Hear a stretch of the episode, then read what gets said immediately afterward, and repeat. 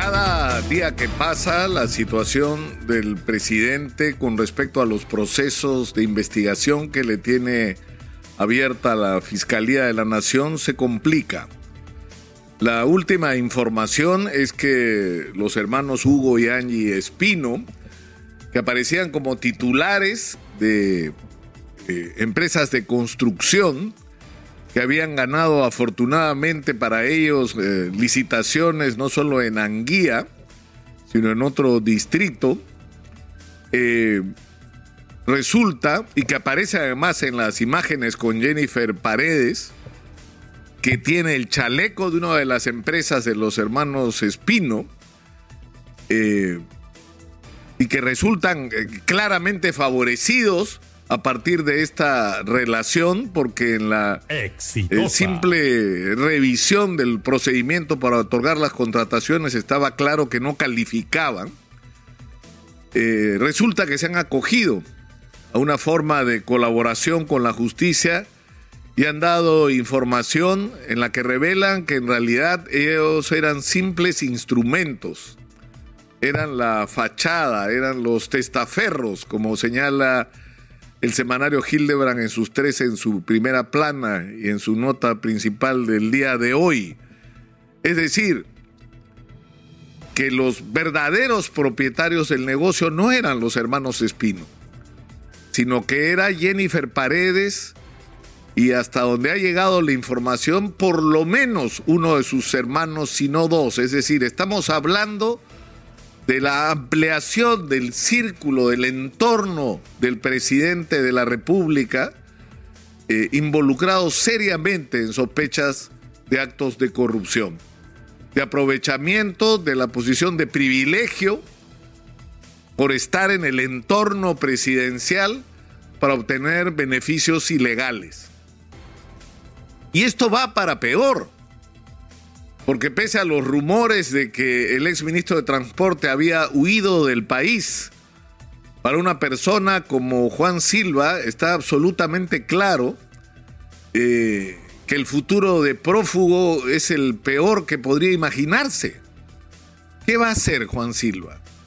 ¿Huir de la justicia los próximos 20 años? ¿Con qué dinero? Lo van a recibir en algún país en el extranjero como supuesto perseguido político cuando lo que se le está atribuyendo son delitos comunes y delitos de corrupción. Es decir, no tiene ningún sentido para su existencia ni para la de su familia, que está viviendo una pesadilla y que la seguirá viviendo si no se pone en manos de la justicia y colabora con ella. Y esto va a agravar aún más la situación del presidente. Entonces, esto es un, tema al que hay que regresar todos los días porque es lo que nos tiene entrampados, porque tenemos en el otro lado un Congreso de la República totalmente desacreditado, que se ha ocupado de cualquier cosa menos de los problemas del país, que ha hecho de la vacancia presidencial una bandera, incluso cuando ni siquiera había empezado a gobernar Pedro Castillo, es decir, ni siquiera había razones para vacarlo, ya querían vacarlo. Y por eso se han desacreditado, porque además su manera de plantear las cosas ha provocado un desgaste y una desmoralización, incluso entre sus seguidores, que les han perdido el respeto y la confianza. Entonces, estamos en una situación en la que en realidad esto ya no va más y los mensajes vienen de todos los sectores. O sea, la Asamblea de Gobiernos Regionales está convocando para el día 23 a una reunión ya que el presidente no quiere convocar al acuerdo nacional. Y la presidenta del Congreso dice que no hay nada que hablar si el presidente no se va y por lo tanto las posibilidades de un diálogo entre el Ejecutivo y el Legislativo están cerrados. Entonces, la Asamblea de Gobiernos Regionales ha tomado una iniciativa positiva que es la de reunir a todo el resto que no sea el Ejecutivo y, el Parlamento y que con seguridad representan en este momento mucho más que ambos juntos en términos de, de sentimiento y de real representación de lo que somos los ciudadanos. Es decir, las agrupaciones gremiales, las agrupaciones sociales, las agrupaciones empresariales, la sociedad civil en todas las formas que tiene de articulación de alguna manera la sociedad peruana tiene que hacerse escuchar para que se hagan las cosas de manera adecuada. Y la manera correcta de hacer las cosas es permitir sin ningún tipo de interferencia de ningún lado la actuación independiente del Ministerio Público, que lo que tiene que hacer la fiscal de la Nación es una investigación independiente que nos lleve a la conclusión de si el presidente tiene o no responsabilidad en los actos de corrupción que se le imputan. Es cierto, la constitución no permite, la constitución del 93, porque miren esta locura, o sea, cómo se han cambiado los roles. Es decir, el presidente que decía hay que cambiar la constitución ahora está prendido de la constitución del 93 que el artículo 117, que el artículo 90. Es decir, escuchamos a sus abogados defendiendo la constitución del 93 que había que cambiar, ¿no? Y en el otro lado, quienes decían que esta constitución hay que mantenerla y que no debe haber una asamblea constituyente, están desesperados para ver cómo producen cambios a las reglas de juego, incluyendo las constitucionales, para poder disponer del destino de Pedro Castillo. Es decir, esto es una cosa ya de locos de loco lo que está pasando.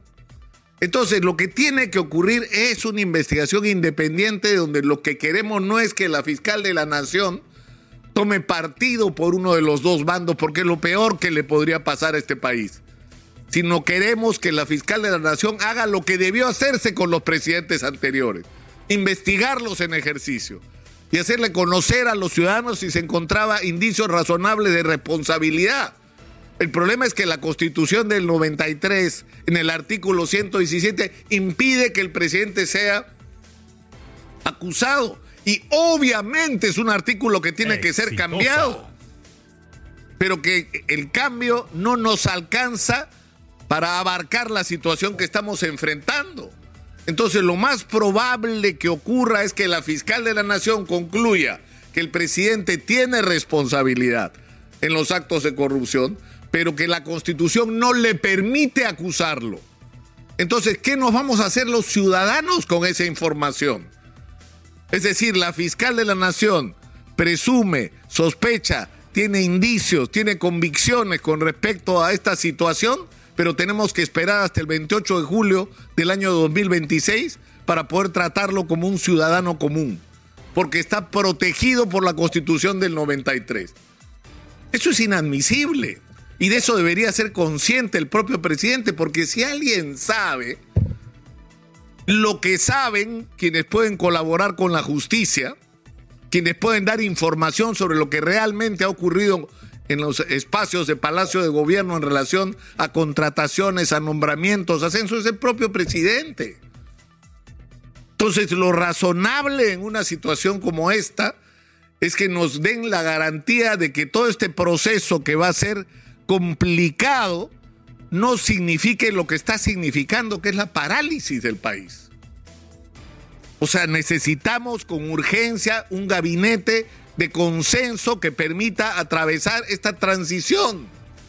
Es más, si el presidente tuviera un mínimo de consecuencia con su compromiso asumido cuando tomó el gobierno el año pasado, debería ser él quien tome la iniciativa de proponerle al Congreso de la República el adelanto de las elecciones generales.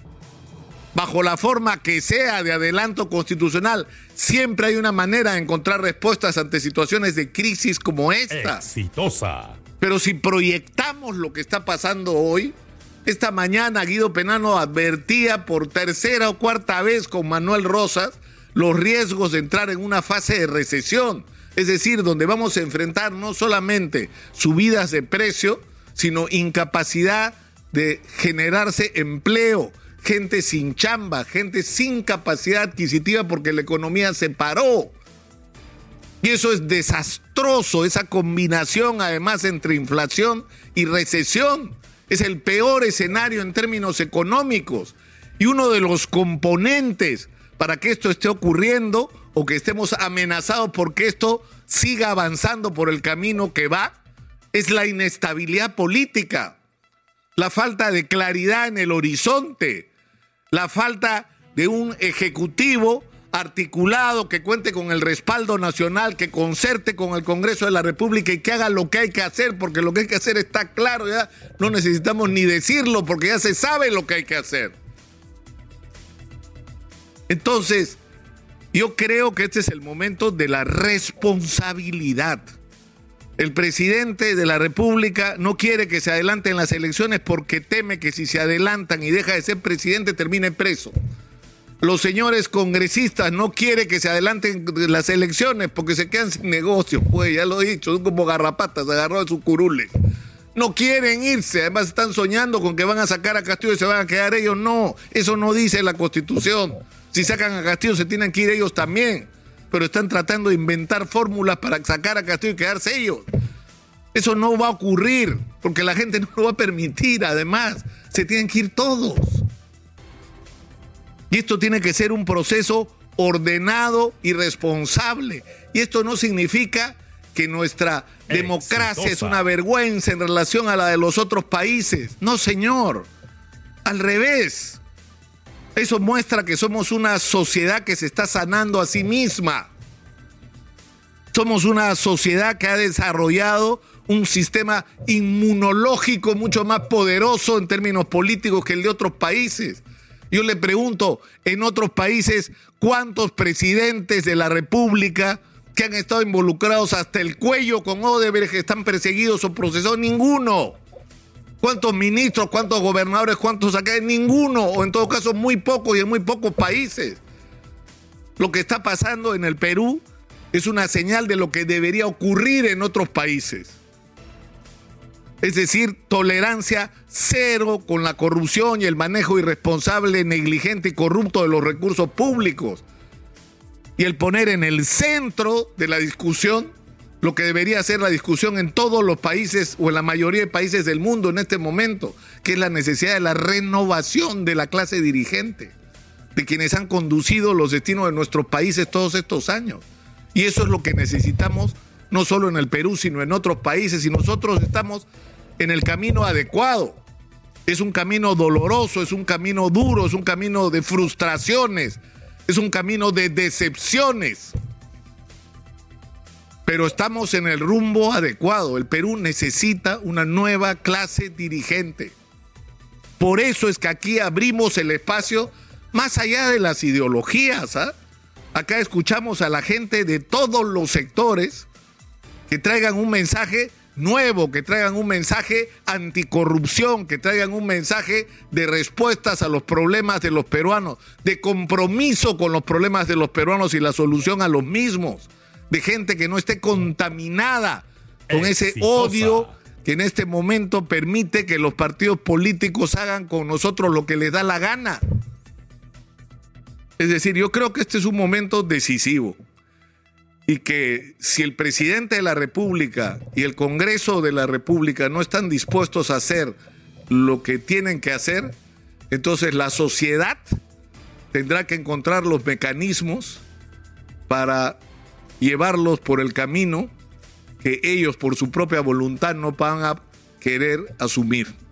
Y yo creo que lo que va a pasar en el Perú en las próximas semanas y meses es que la calle va a decidir. No van a decidir ni el presidente ni el Congreso, van a decidir los ciudadanos. Estoy convencido de eso. Mi nombre es Nicolás Lucar, esto es Hablemos Claro, estamos en Exitosa Perú.